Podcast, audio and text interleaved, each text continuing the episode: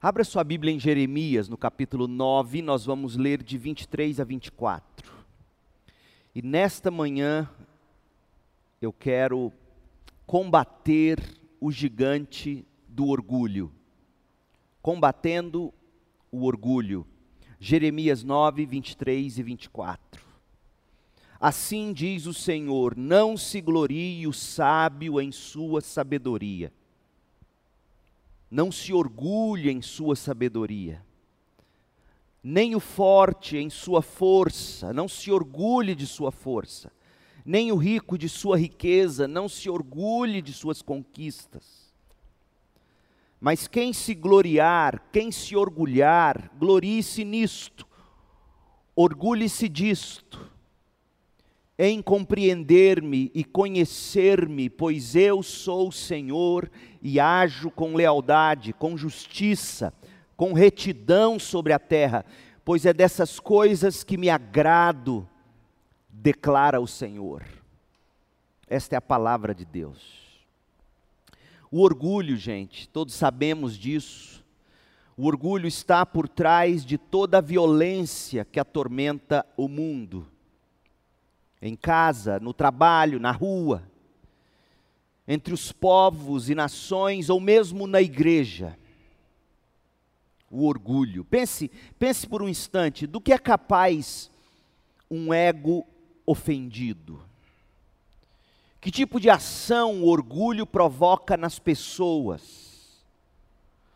Um ego ofendido é capaz de levar um homem a matar a esposa e o amante.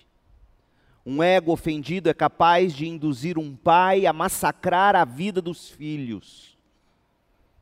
O orgulho racial ou patriota tem gerado discursos inflamados e muitas vezes guerras. Estou lendo um livro do Martin Gilbert sobre a história do século XX estudando e assistindo a um documentário sobre a Segunda Guerra Mundial, e é impressionante como o orgulho esteve na raiz do conflito, dos dois grandes mundiais conflitos, Primeira e Segunda Guerra Mundiais. Orgulho. Das guerras mundiais aos conflitos dentro de casa, as divisões de igrejas, igrejas que se dividem igrejas que se partem em duas, três, fruto do orgulho. Brigas em bares, brigas em restaurantes, no trânsito, seguidas de mortes cruéis.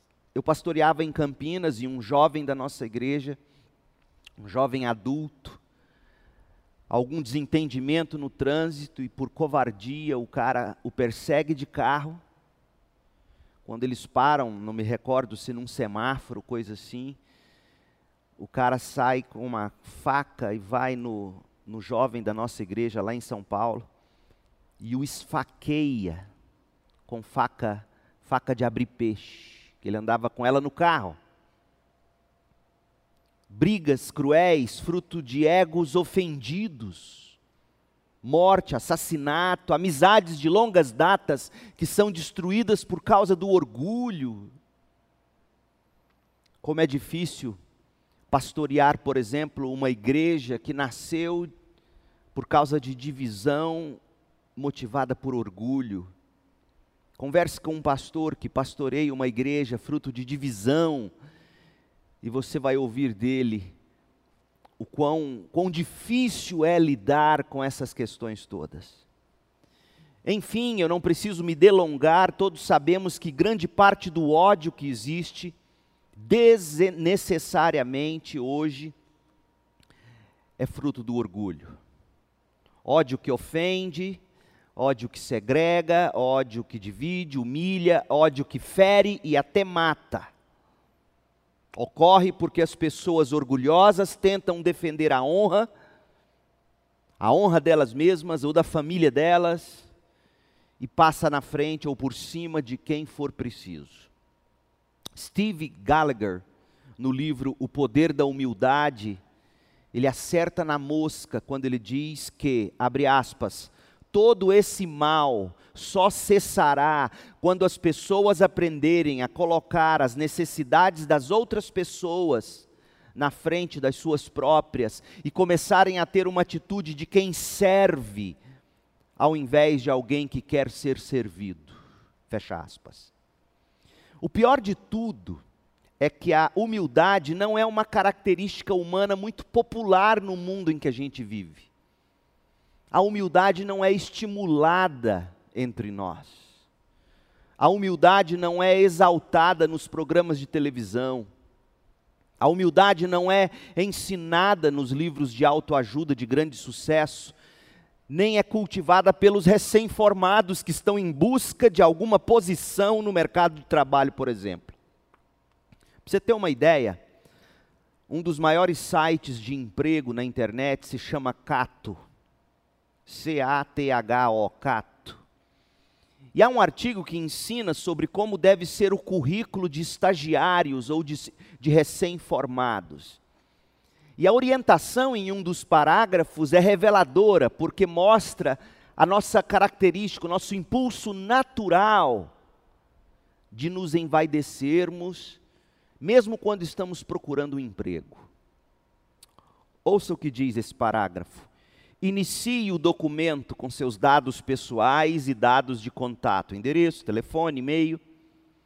Em seguida, mencione o seu objetivo profissional, deixando clara a área de atuação de seu interesse. Agora ouça, mas não corra o risco de utilizar uma declaração inadequada como esta: procuro uma posição desafiadora que permita que eu atualize os meus talentos com bom potencial para crescimento profissional e salário compatível com as minhas habilidades. Ora as bolas. Uma orientação dessa num site de empregos revela para nós que o que há de mais comum são pessoas orgulhosas que expressam isso, inclusive, em seus currículos, em busca de emprego. É natural para nós, infelizmente, a autoexaltação, o orgulho. Para John Piper, não é difícil encontrar a razão básica para tanto orgulho. Ele diz que, abre aspas, a humanidade só pode sobreviver na presença de Deus. A humanidade só pode sobreviver na presença de Deus. Quando Deus desaparece, a humanidade desaparece. Aliás, podemos dizer que a humildade segue a Deus como uma sombra. Quando Deus desaparece, a humildade desaparece.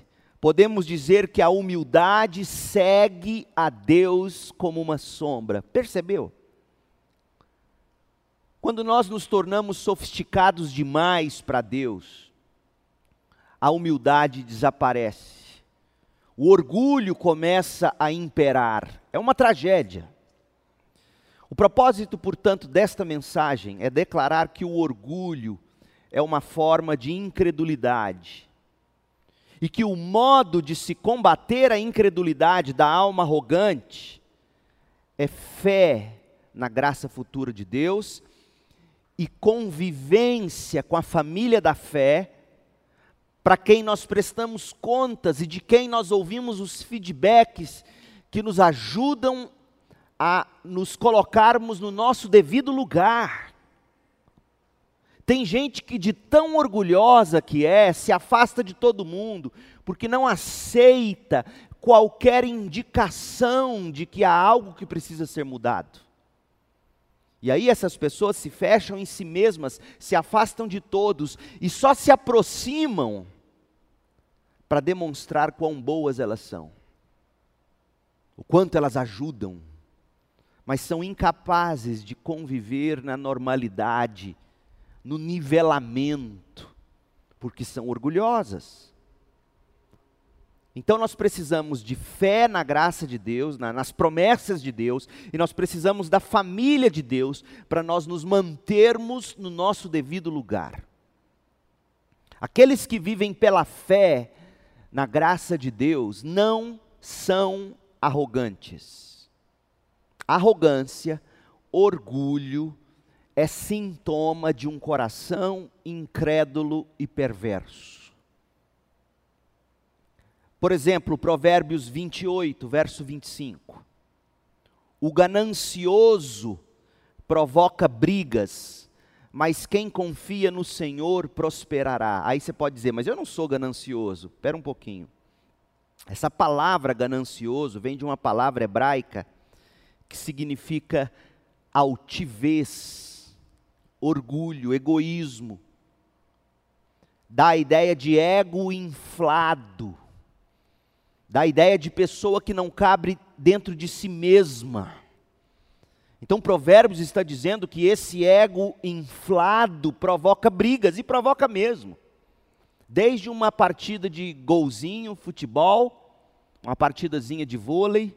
Eu, eu sempre digo isso aqui. Nunca gostei de jogar, especialmente depois que me converti, como as pessoas são estúpidas e revelam seu orgulho na quadra de futebol, de vôlei, numa brincadeira, em algo que era para ser diversão, torna um ringue de luta e de briga. o ganancioso, a alma larga, a alma estufada, o ego inflado provoca brigas. Brigas. Mas quem confia no Senhor, veja, o oposto de ego inflado é confiar no Senhor. Eu quero que você enxergue isso com seus próprios olhos. Provérbios 28 e 25. Qual é o oposto da ganância? Qual é o oposto de um ego inflado? O oposto é confiança no Senhor, fé em Deus. Quem tem fé não age com orgulho. A fé destrói o orgulho. Os arrogantes sempre tropeçam em seus próprios pecados. Os arrogantes sempre tropeçam e caem. Olha o que diz Provérbios 11, verso 2: Quando vem o orgulho, chega a desgraça, mas a sabedoria está com os humildes. É o que diz Provérbios 11, 2. Quando vem o orgulho, chega com ele a desgraça, mas a sabedoria está com os humildes. Provérbios 16, 18 o orgulho vem antes da destruição. Ou seja, outra versão diz assim: o orgulho precede a queda.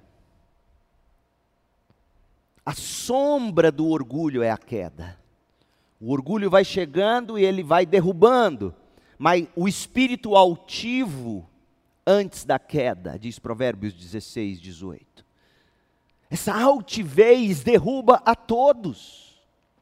Os humildes, pela fé, prevalecem, enquanto os orgulhosos, os autoconfiantes, desaparecem. Leia comigo Salmo 37, versos 10 e 11. Salmo 37, versos 10 e 11. Um pouco de tempo e os ímpios não mais existirão. Por mais que você os procure, não serão encontrados, mas os humildes receberão a terra por herança e desfrutarão pleno bem-estar. O que o orgulhoso quer garantir é proeminência, são conquistas, reconhecimentos. É tudo isso o que o orgulhoso quer garantir. Mas a Bíblia diz que o orgulho derruba antes de você conquistar. Mas os humildes recebem a terra por herança. É impressionante, Jesus chega a citar este salmo lá em Mateus 5, verso 5. Os humildes herdarão a terra, os orgulhosos cairão e serão destruídos. Então, nessa manhã, meu grande desejo é que você se convença, se for este o grande gigante da sua alma, se convença do que, de que o orgulho mata, destrói, é sinal de uma alma incrédula. Se os gigantes da alma são vencidos pela fé, a pergunta é: que é, o que seja, o, o que é a fé bíblica?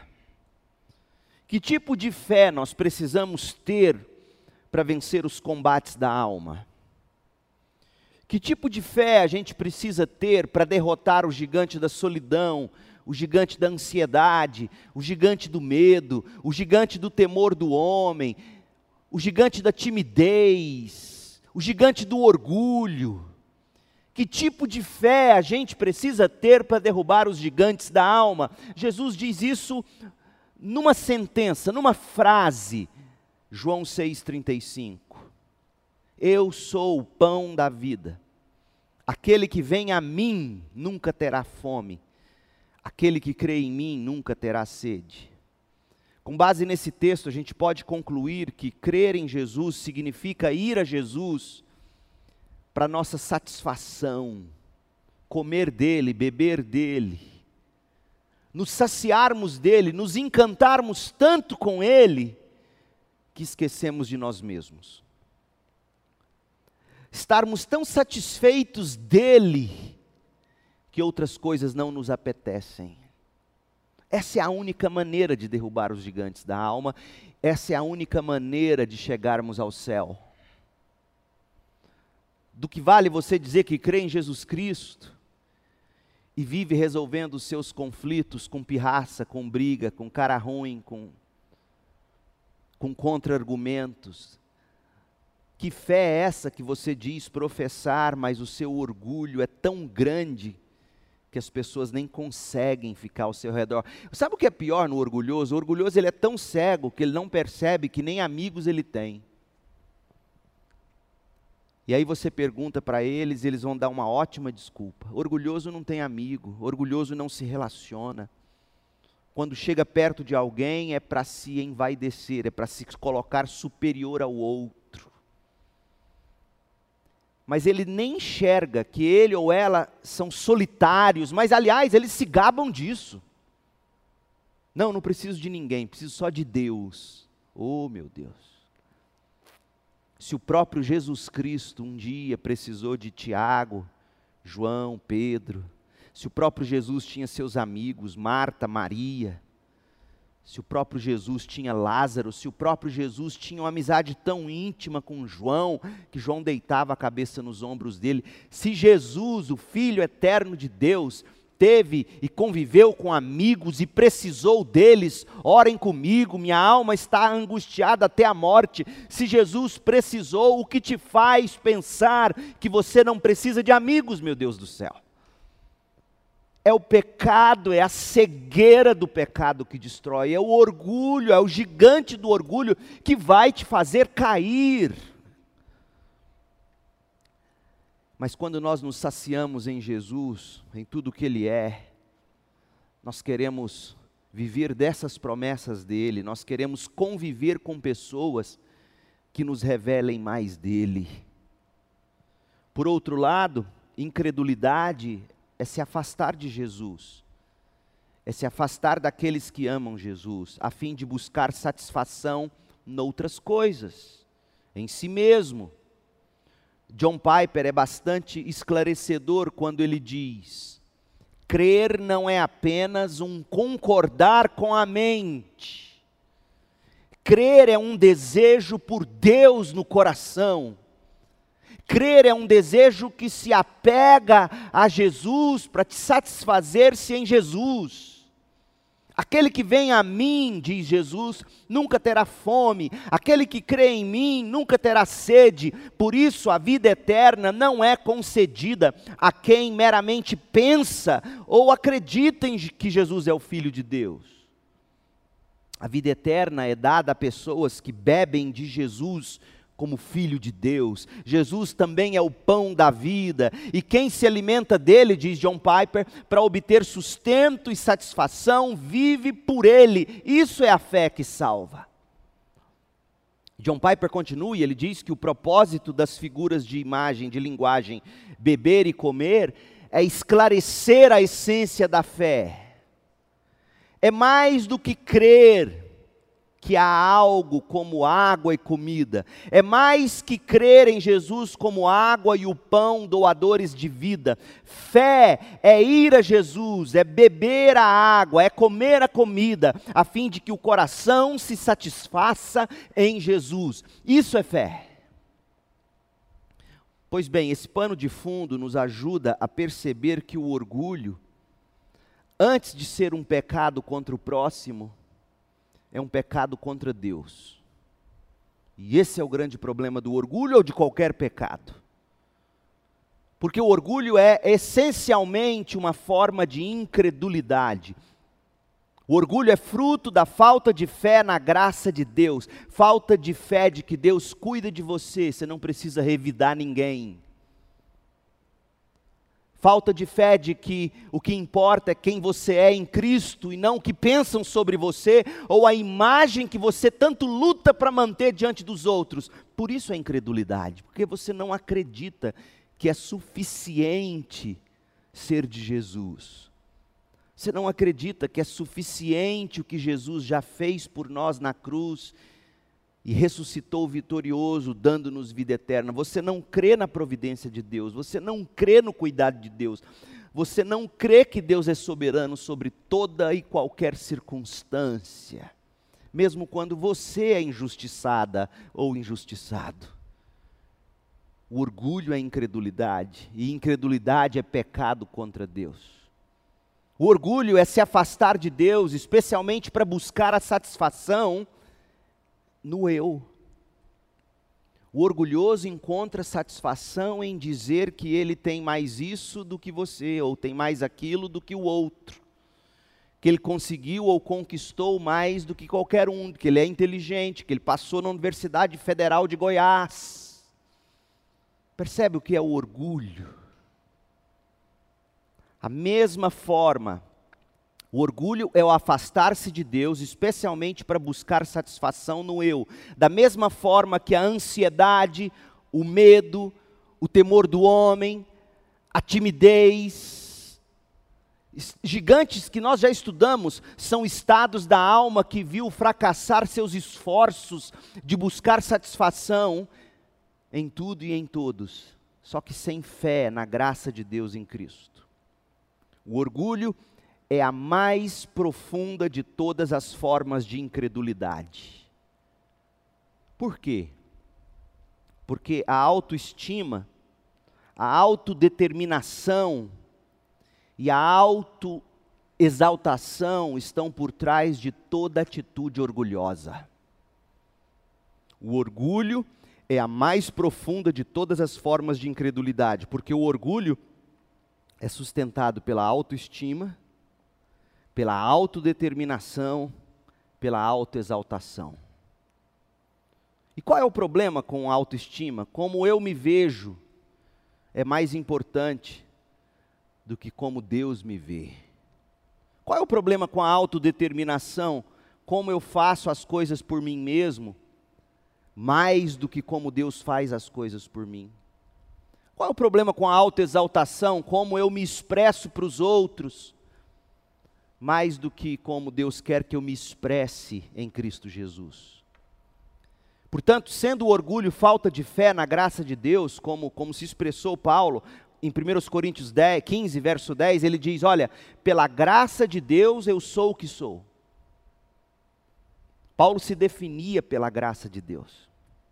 Onde a graça o encontrou, como a graça o achou, no que a graça o transformou e o estava transformando. Então, se o orgulho é falta de fé na graça de Deus, ou seja, afastar-se de Deus para encontrar satisfação no eu, o que nós devemos fazer para combater o orgulho é buscar pela fé satisfação em Deus. A humildade é a sombra do Deus que reina supremo, que reina suficiente, de uma forma totalmente saciadora em nossa vida. No combate contra o orgulho, o que nós faremos agora no restante dessa mensagem é buscar algumas referências bíblicas que tratam do assunto e então identificar o que mais preferimos encontrar em nós mesmos quando a gente foge de Deus. Então, examinar nosso coração e nossos impulsos naturais à luz da Bíblia, extraindo da Bíblia força, condições para se combater esse gigante. E quando nós descobrirmos as preferências do nosso ego, a gente usa o poder da fé em Cristo para combater o gigante do orgulho. Então, deixe-me apontar para você agora algumas das frases ou expressões mais comuns do orgulhoso. A primeira delas, você sabe com quem você está falando? Não é raro, infelizmente, vermos pessoas que se julgam superiores às outras, porque elas possuem mais posse, dinheiro, cultura, fama, têm mais prestígio, têm mais experiência, são mais bonitas, têm mais história, e assim por diante. Quando essas pessoas que se acham são contrariadas, são de alguma forma desafiadas ou limitadas, essas pessoas costumam se expressar dizendo: Você sabe com quem você está falando? Mas ouça o que a Bíblia diz, abra aí o que a Bíblia diz sobre esse tipo de gente. 1 Coríntios 4, verso 7. 1 Coríntios 4, verso 7. Pois quem torna você diferente de qualquer outra pessoa? Olha a pergunta de Paulo. Quem torna você diferente de qualquer outra pessoa? Porque o orgulhoso, ouça, o orgulhoso quer se destacar, se destacar para mais diante dos outros. Quem torna você diferente de qualquer outra pessoa? O que você tem que você não tenha recebido? É a pergunta que Paulo faz. E se o recebeu, por que se orgulha? Como se você não tivesse recebido. Por que, que você se orgulha daquilo que você graciosamente recebeu? Não foi você que conquistou, não. Você recebeu isso do Criador. Como, como o orgulho se manifesta nesse texto de Paulo?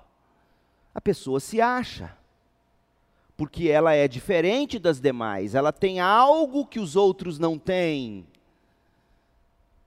Qual é o, o oposto do orgulho aqui nessa passagem bíblica? O oposto do orgulho é reconhecer que tudo que somos, tudo que temos foi presente de Deus. Portanto, ser humilde é ser sincero consigo mesmo não é, por exemplo, negar alguma qualidade. Você elogia, digamos, você me elogia, diga alguma coisa sobre mim, e eu digo, não, não, gentileza sua. Humildade não é isso. Porque às vezes você pode dizer isso, não, não, não, é gentileza sua, com o coração inflado. Mas se alguém te faz um elogio apontando alguma qualidade, algum dom, algum talento, e você diz com a sinceridade do seu coração: muito obrigado. Reconhecendo que aquilo que está sendo elogiado, Deus te deu, te deu para o louvor da glória dele e para o bem dos outros, reconhecendo isso, isso é humildade. Humildade não é você negar diante dos homens alguma qualidade. Mas também não é você sair exaltando tal qualidade. Humildade é quando essa qualidade de alguma forma é apontada para você na forma de um elogio, ou seja como for, você diz assim, lá no seu coração, é verdade. Mas sabendo, conhecendo quem eu sou, isso veio de Deus, não é meu. Paulo sabia disso. Paulo era humilde. Olha o que ele diz em 1 Coríntios 15, ele sabia que tudo vinha de Deus para ele. 1 Coríntios 15, verso 9: Pois sou o menor dos apóstolos, e nem sequer mereço ser chamado apóstolo. Por quê? Porque eu persegui a igreja de Deus. Eu conheço o meu passado, eu sei da minha história, eu sei o que eu fiz. Eu não mereço ser chamado de apóstolo.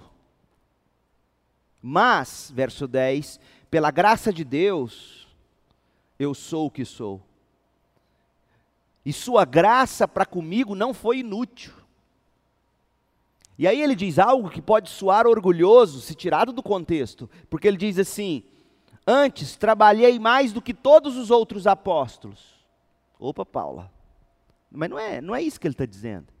Ele está reconhecendo que ele fez muito, muito mais do que os outros. Seria pecado se você parasse por aí. Mas é humildade porque ele diz assim: realmente fiz, fiz mais do que os outros apóstolos, mas não fui eu quem fez. Foi a graça de Deus comigo. Isso é humildade. Humildade é você reconhecer de coração que você foi capaz, inclusive, de fazer mais do que Pedro, João e os outros apóstolos. Mas não foi você, foi a graça de Deus transformando você, torna, tornando você de indigno em alguém digno, não pelo seu mérito, mas pelo que Cristo fez, trazendo você para dentro da igreja que um dia você perseguiu, você traz agora, você é trazido para dentro dessa igreja, não mais para destruir, mas para edificar essa igreja. E você é capaz de reconhecer que você fez tanto, tanto mais do que os outros, mas na verdade não foi você, foi a graça de Deus com você. Isso é humildade. Quem reconhece que tudo aquilo que ele ou ela é, tudo aquilo que ele ou ela tem, é graça de Deus, vai ser humilde e saberá muito bem do que se orgulhar. Como diz 1 Coríntios 1,31: quem se orgulhar, orgulhe-se no Senhor. Quem se gloriar, glorie-se no Senhor. Ponto final. Então, quem, quem entende que tudo que ele é e tem, se de fato o coloca numa posição de destaque, porque geralmente o orgulhoso nem em posição de destaque ele se encontra. Já viu como é que é o orgulhoso? Ele é um pé rapado, mas se acha o bambambam. Bam, bam. Mas digamos que a pessoa tenha galgado alguma coisa na vida. Ela nunca vai dizer, você sabe com quem você está falando? E por que, que ela nunca dirá isso? Porque ela sabe que foi a graça de Deus nela, agindo nela, por ela para a glória de Deus e o bem dos outros ao redor dele. Outra frase comum do orgulhoso. Você conversa com ele, você tenta exortá-lo, ele diz: Eu sei muito bem o que eu estou fazendo. Nossos filhos costumam dizer isso. Eu sei o que eu estou fazendo. A frase preferida das pessoas que começam a se afastar de Deus é geralmente essa. Eu sei muito bem o que eu estou fazendo. Eu sei a hora de voltar. Eu sei. Eu sei, eu, eu, eu, eu. O orgulhoso é independente.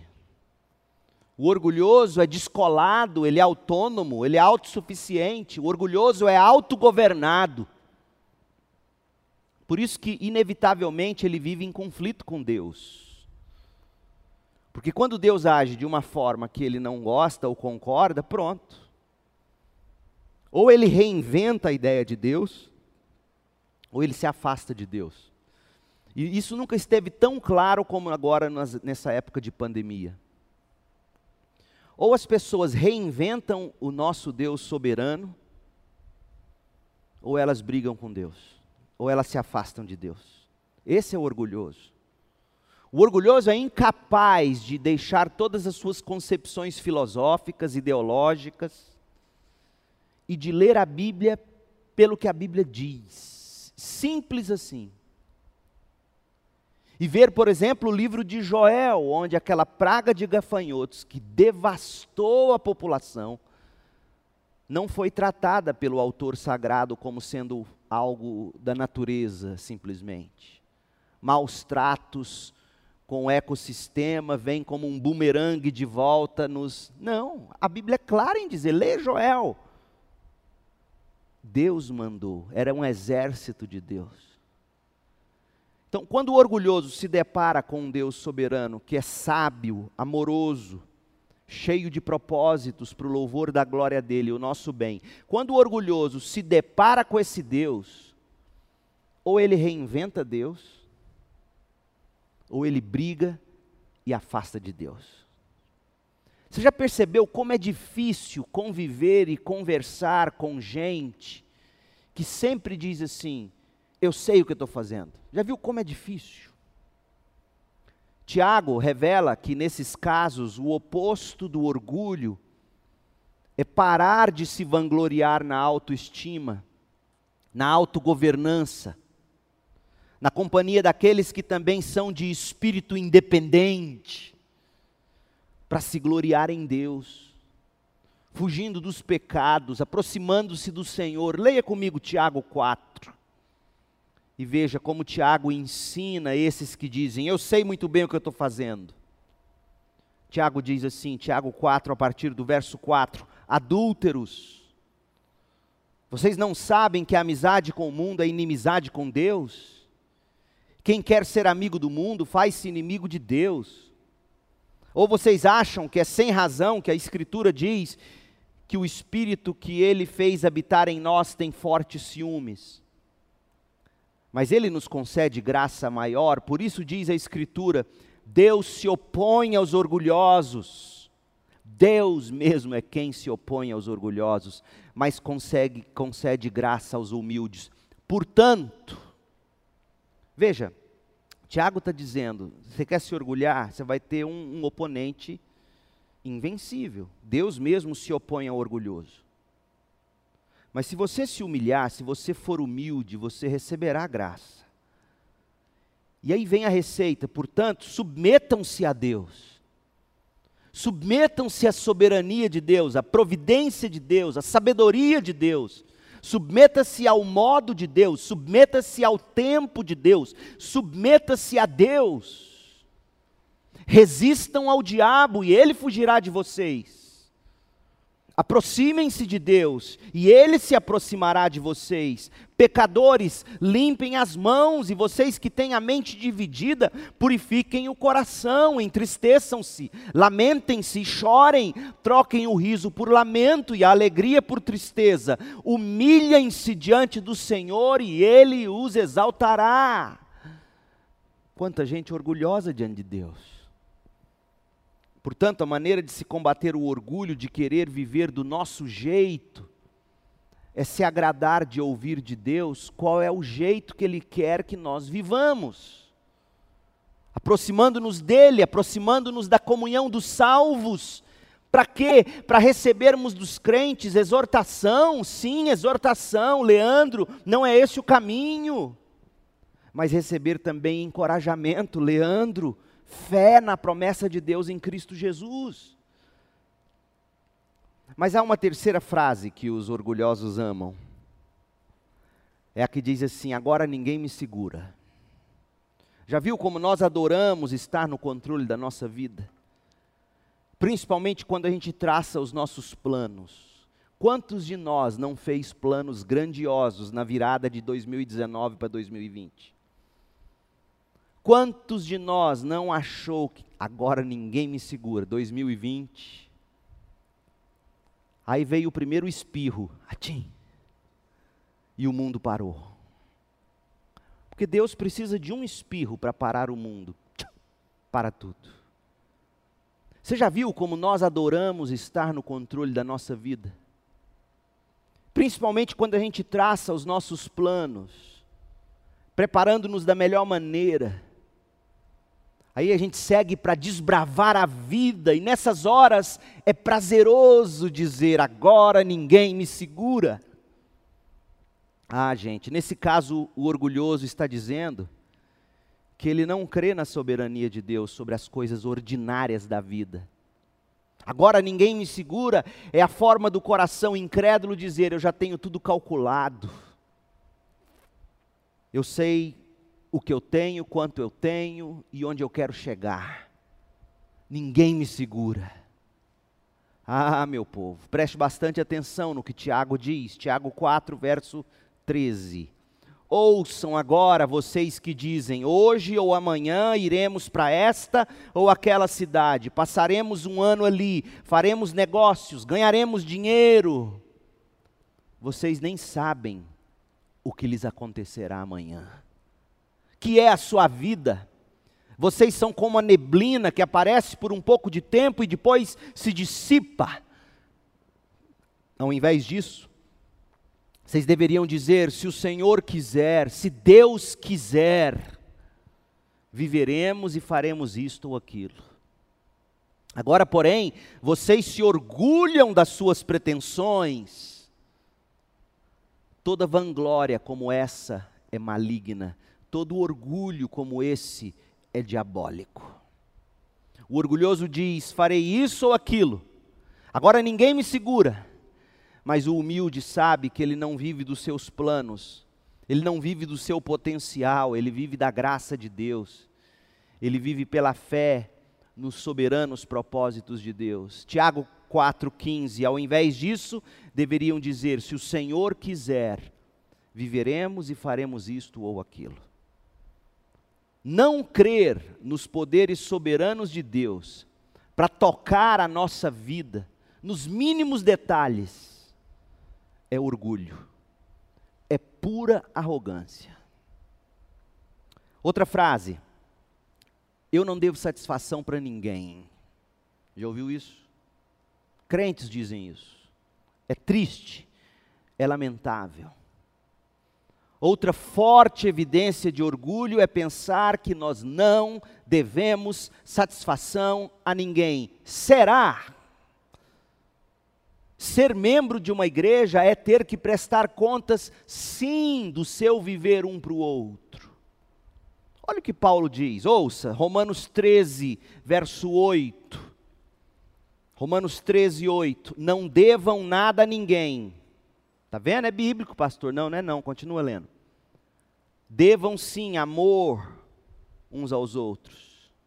Não devam nada a ninguém, a não ser o amor de um pelos outros pois aquele que ama seu próximo tem cumprido a lei.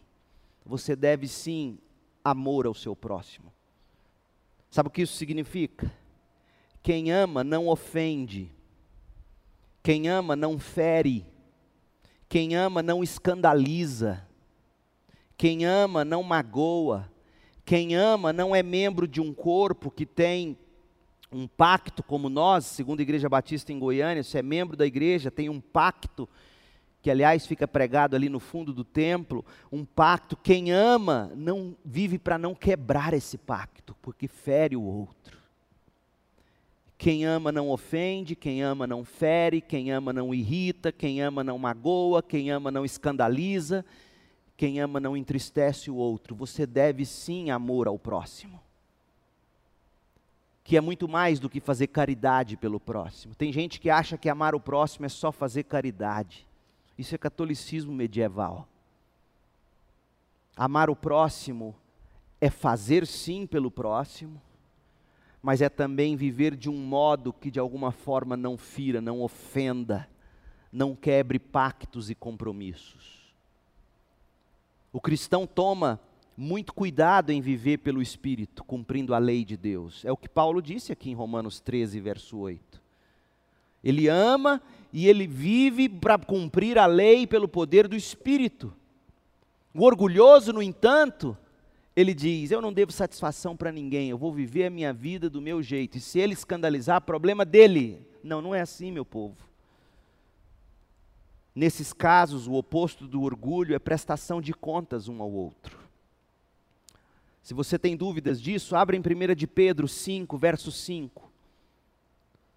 1 de Pedro 5, verso 5, da mesma forma, jovens, parece que Pedro conhecia o orgulho da juventude.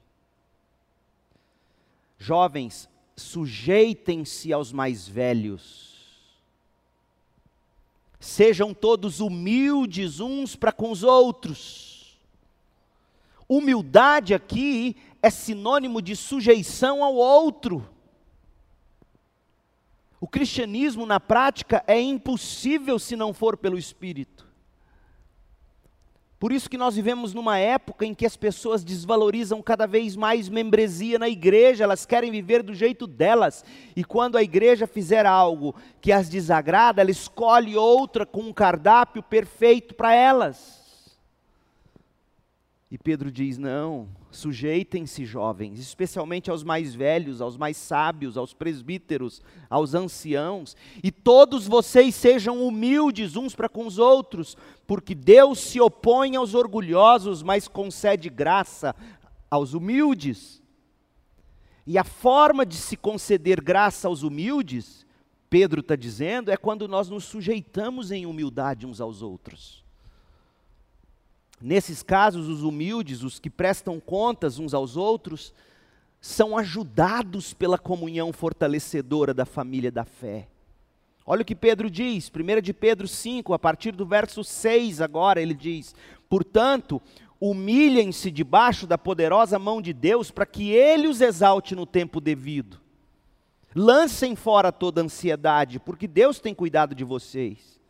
Estejam alertas, vigiem. O diabo, inimigo de vocês, anda ao redor como leão, rugindo e procurando a quem possa devorar. Resistam-lhe, permanecendo firmes na fé, sabendo que os irmãos que vocês têm em todo o mundo estão passando pelos mesmos sofrimentos. A fé, meu povo, a fé admite que precisa da ajuda do outro. Ser homem e mulher de fé não é sinônimo de dizer eu só preciso de Deus. Isso é orgulho, isso não é fé. A fé admite que precisa um do outro. A fé admite e reconhece que o outro é meio de graça para nós vencermos os nossos combates. Já o orgulhoso adora dizer: Eu não devo satisfação para ninguém. Eu não preciso de ninguém. Ao longo desses anos todos como pastor, uma das frases que eu costumo ouvir é o seguinte: Pastor, eu não sou do tipo que procura pastor para trazer para ele problema. Eu resolvo os meus problemas com Deus. Isso não é humildade, isso não é sabedoria, isso é orgulho. Não é que você tem que procurar só o pastor, mas você precisa de alguém que vá te ajudar. Com quem abrir o coração, o humilde se sujeita ao irmão, se humilha diante de Deus, lança sobre Deus as lutas. E outra frase preferida do orgulhoso: eu posso, eu vou conseguir. Essa é outra atitude orgulhosa, sutil, mas ainda assim orgulhosa. É de achar que, que não se precisa de Deus ou, ou de agir como se Deus não existisse. Aí Jeremias diz, Jeremias 13, Jeremias 13, 15: Escutem e deem atenção, não sejam arrogantes, pois o Senhor falou. Deem glória ao Senhor, ao seu Deus, antes que Ele traga trevas, antes que os pés de vocês tropecem nas colinas ao escurecer. Veja, aqui nesse texto, o oposto de orgulho é dar glória a Deus. Como? Veja, veja o testemunho de Abraão, Romanos 4, verso 20. Abraão foi fortalecido em sua fé e deu glória a Deus. Estando plenamente convencido de que Deus era poderoso para cumprir o que havia prometido. Nossa fé para viver e agir glorifica a Deus. Por quê? Porque quando a gente coloca a fé em prática, quando a gente vive ou reage de uma forma a dizer eu estou confiando no que Deus prometeu para mim, o mundo glorifica a Deus. O que é humildade? Submeter-se a Deus com fé. E a pessoa que é humilde ama demonstrar ao mundo que Deus é Deus.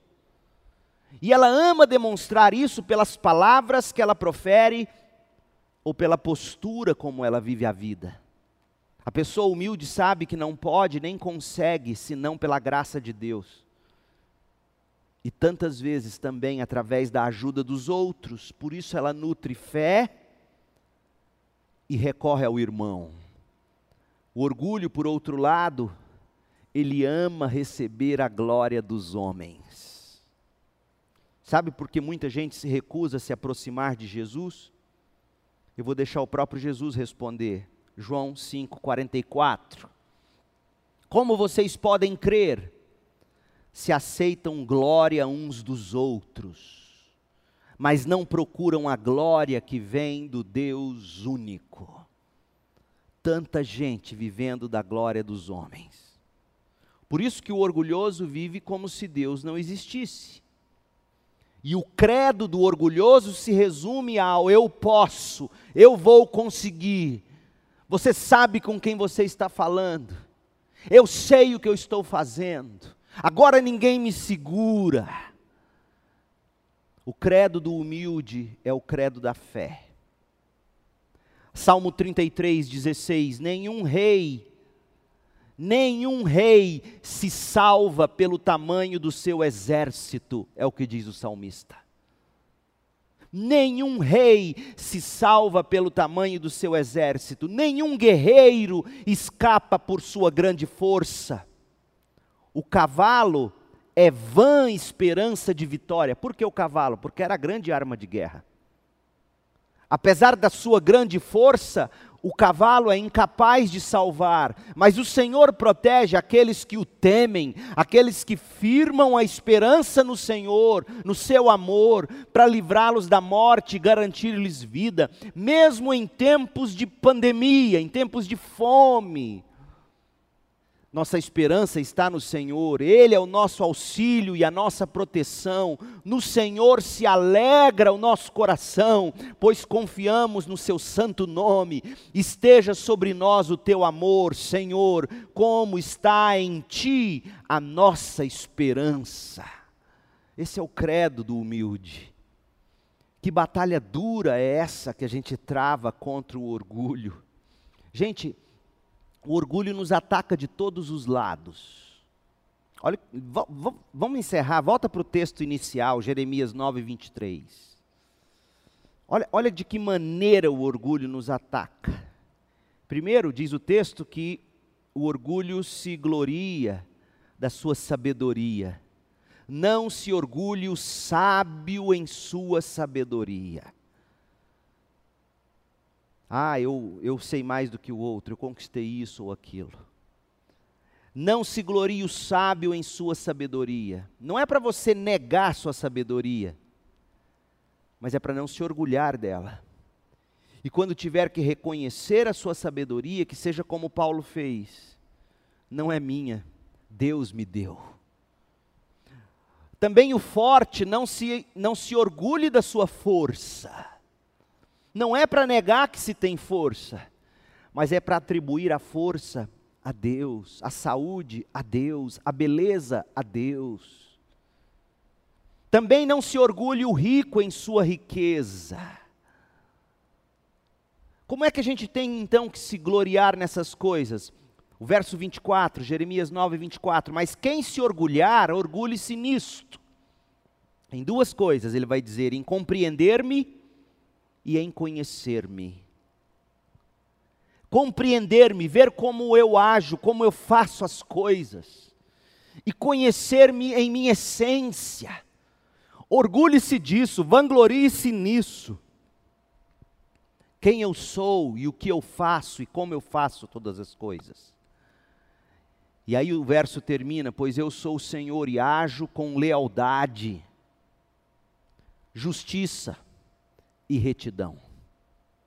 Tudo que Deus faz, Jeremias está nos dizendo, tudo que Deus faz é pautado pela lealdade, pela justiça e pela retidão, porque dessas coisas é que me agrado, declara o Senhor.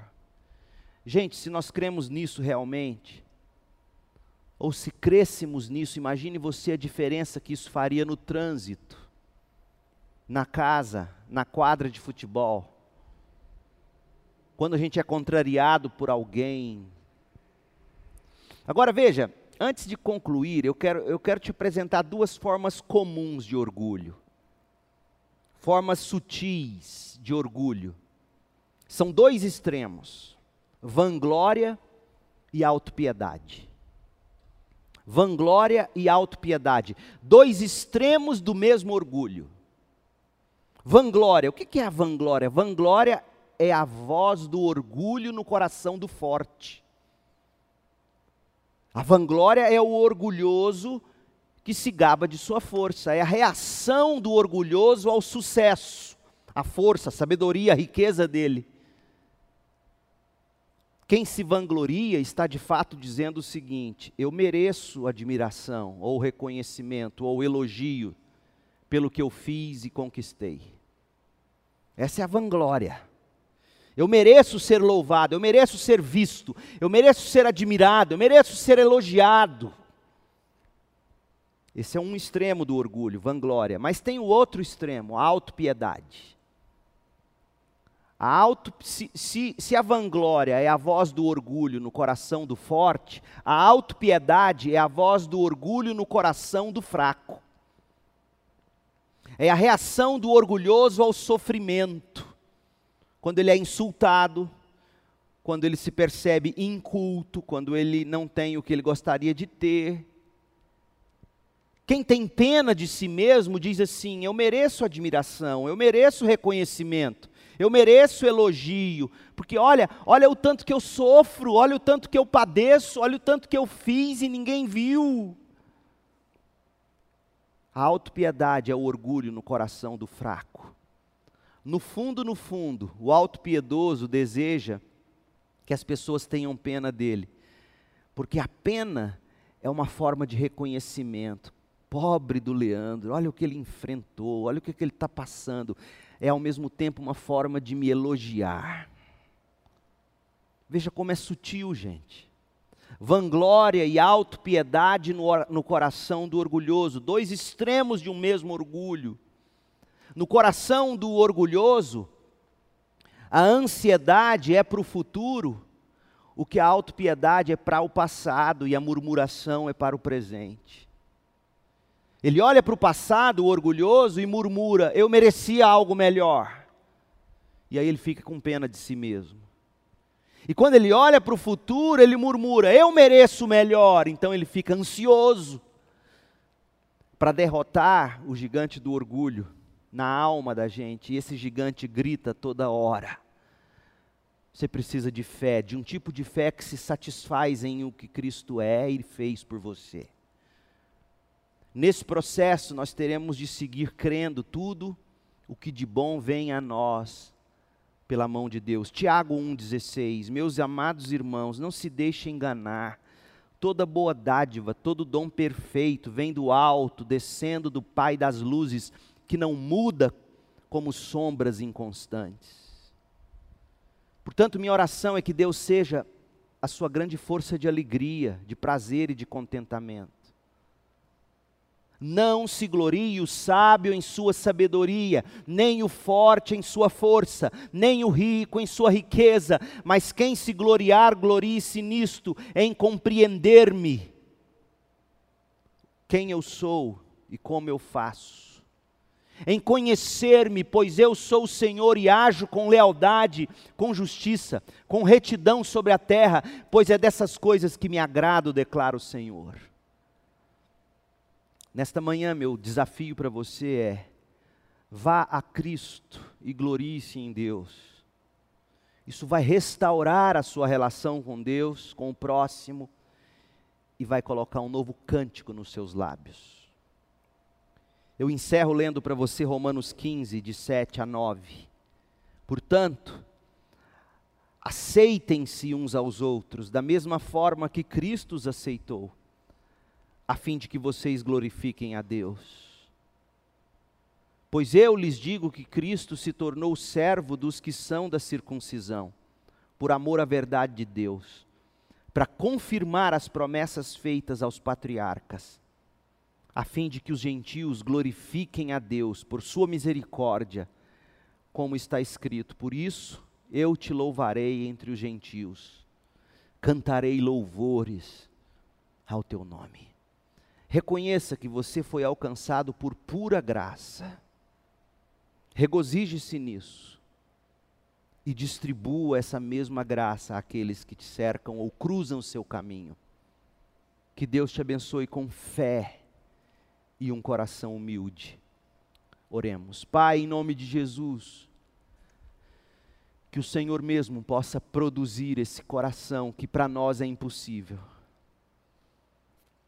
Um coração obediente, cheio de fé e de temor.